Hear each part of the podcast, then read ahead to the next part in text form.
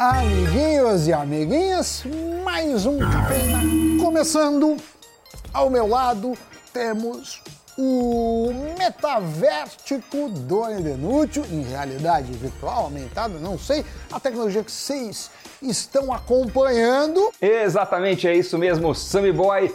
Sammy tão longe, tão perto, quase consigo encostar nele. Mas enquanto isso, você consegue encostar no botão do mouse. Consegue clicar aí e se inscrever no Invest News, né? Então, clica que não paga nada, vai. E hoje temos um tema muito legal.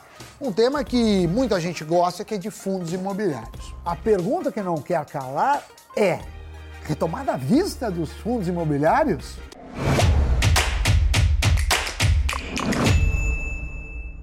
Hoje a gente vai falar a respeito dos fundos imobiliários, uma modalidade que andava bastante descontada em bolsa desde os lockdowns, mas depois de quatro meses no campo negativo, o IFIX, que é o índice dos fundos imobiliários mais negociados na bolsa, registrou 8,7% de alta, a maior alta mensal desde dezembro de 2019. Exato, meu caro Doni. Dos 21 pregões de dezembro do ano passado, apenas três terminaram no vermelho. E esse desempenho no mês compensa parte das perdas do ano, que diminuíram para a casa dos 2%. Analistas explicam que os fundos já foram muito bem descontados. Há agora, Doni, para muitos, uma oportunidade para novas alocações. Quando a gente olha quais foram os FIIs mais rentáveis em todo 2021, quem lidera é a categoria de fundos de papel. Entre os top 10, 9 são fundos imobiliários de recebíveis, aqueles que investem em títulos ligados ao setor imobiliário. O Prime Urca, por exemplo, acumulou ganhos de 41% pelos dados que a Economática levantou. A plataforma somou a distribuição de dividendos e a valorização das cotas dos FIIs que compõem o IFIX. E, de acordo com o estudo, vem na sequência do Prime Urca, o fundo Devan, Kinea Rendimentos Imobiliários, Valora e Kinea Securities, com retornos entre 14% e 23% para 2021. Agora, embora a lista seja formada em grande parte por fundos de recebíveis, o destaque é que alguns desses papéis têm rendimentos atrelados à variação do CDI, que por sua vez, basicamente acompanha a variação da Selic, a taxa básica de juros do Brasil. No começo do ano passado, a Selic estava em 2%, e com isso, as cotas desses fundos imobiliários estavam ramelando, sofrendo. Mas com os atuais 9,25%, o que aconteceu? O juro subiu e a cota acompanhou, se valorizou também. Mas não podemos esquecer dos FIIs, que acompanham o IPCA, que é o índice que mede a nossa inflação oficial. Com isso, os fundos Devan, Kinea Security e o próprio Urca acabaram sendo beneficiados, o que fez encabeçarem o ranking dos mais rentáveis de 2021. Com a escalada da inflação, esses fundos entregaram ótimos dividendos e isso acaba estimulando mais compras de cotas, o que joga o preço lá para o alto. Tanto que em 2021 foi o investidor, pessoa física, quem protagonizou o segmento de fundos imobiliários. São mais de um milhão e meio de brasileiros investindo nesse segmento. Chuta quantos brasileiros investiam nele em 2019? Hein? Hein? Menos da metade, 645 mil. Mas dado todo esse cenário, 22 não deixa de trazer ainda desafios e volatilidades. Temos um período eleitoral, inflação ainda incomodando bastante e a indefinição sobre o ciclo de alta de juros que começou no ano passado e deve é, continuar esse ano. Dessa forma, analistas pedem atenção aos setores que apanharam muito de tempos para cá, sendo estes os que podem ter boas oportunidades, pelo menos por enquanto, segundo os analistas. Já outros setores podem ter uma dificuldade maior a partir de agora. Exemplo, os fundos imobiliários de logística. Eles foram beneficiados pelo boom do e-commerce, as cotas subiram bem, agora o desafio é pelo menos manter o ritmo de crescimento. Os FIIs de papel ou também fundos de recebíveis devem continuar pagando bons dividendos, mas isso não quer dizer que o ritmo do ano passado vai ser mantido.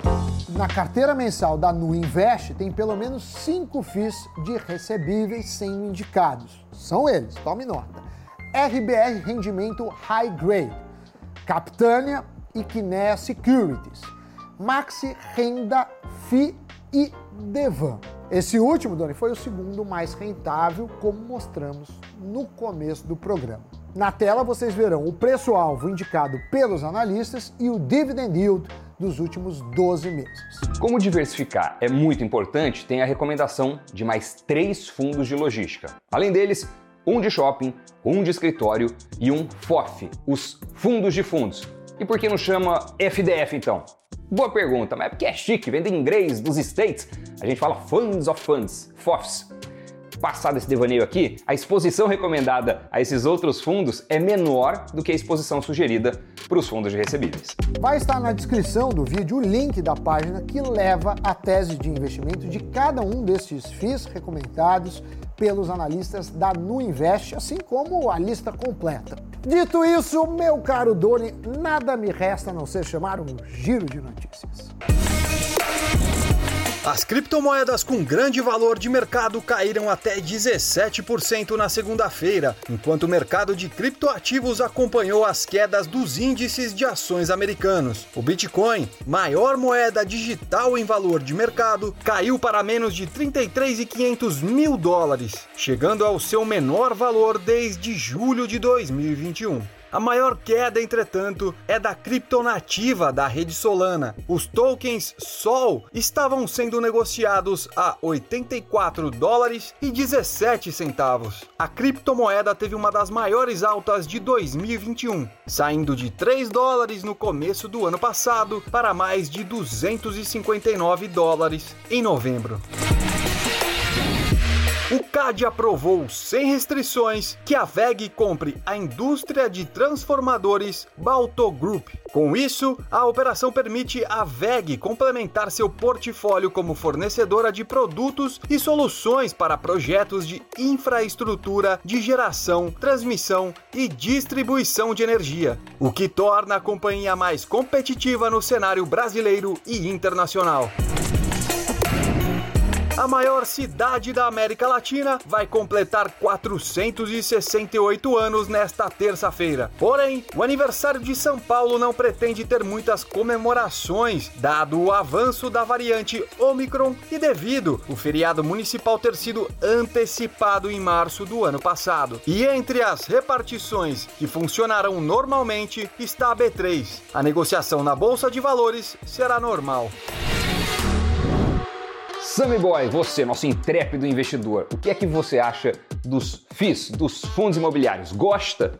Eu, particularmente, não tenho posições altas em FIIs. Tenho, acho que alguma coisa, uh, mas não deixa de ser uma classe, uma categoria interessante. E você, Doni?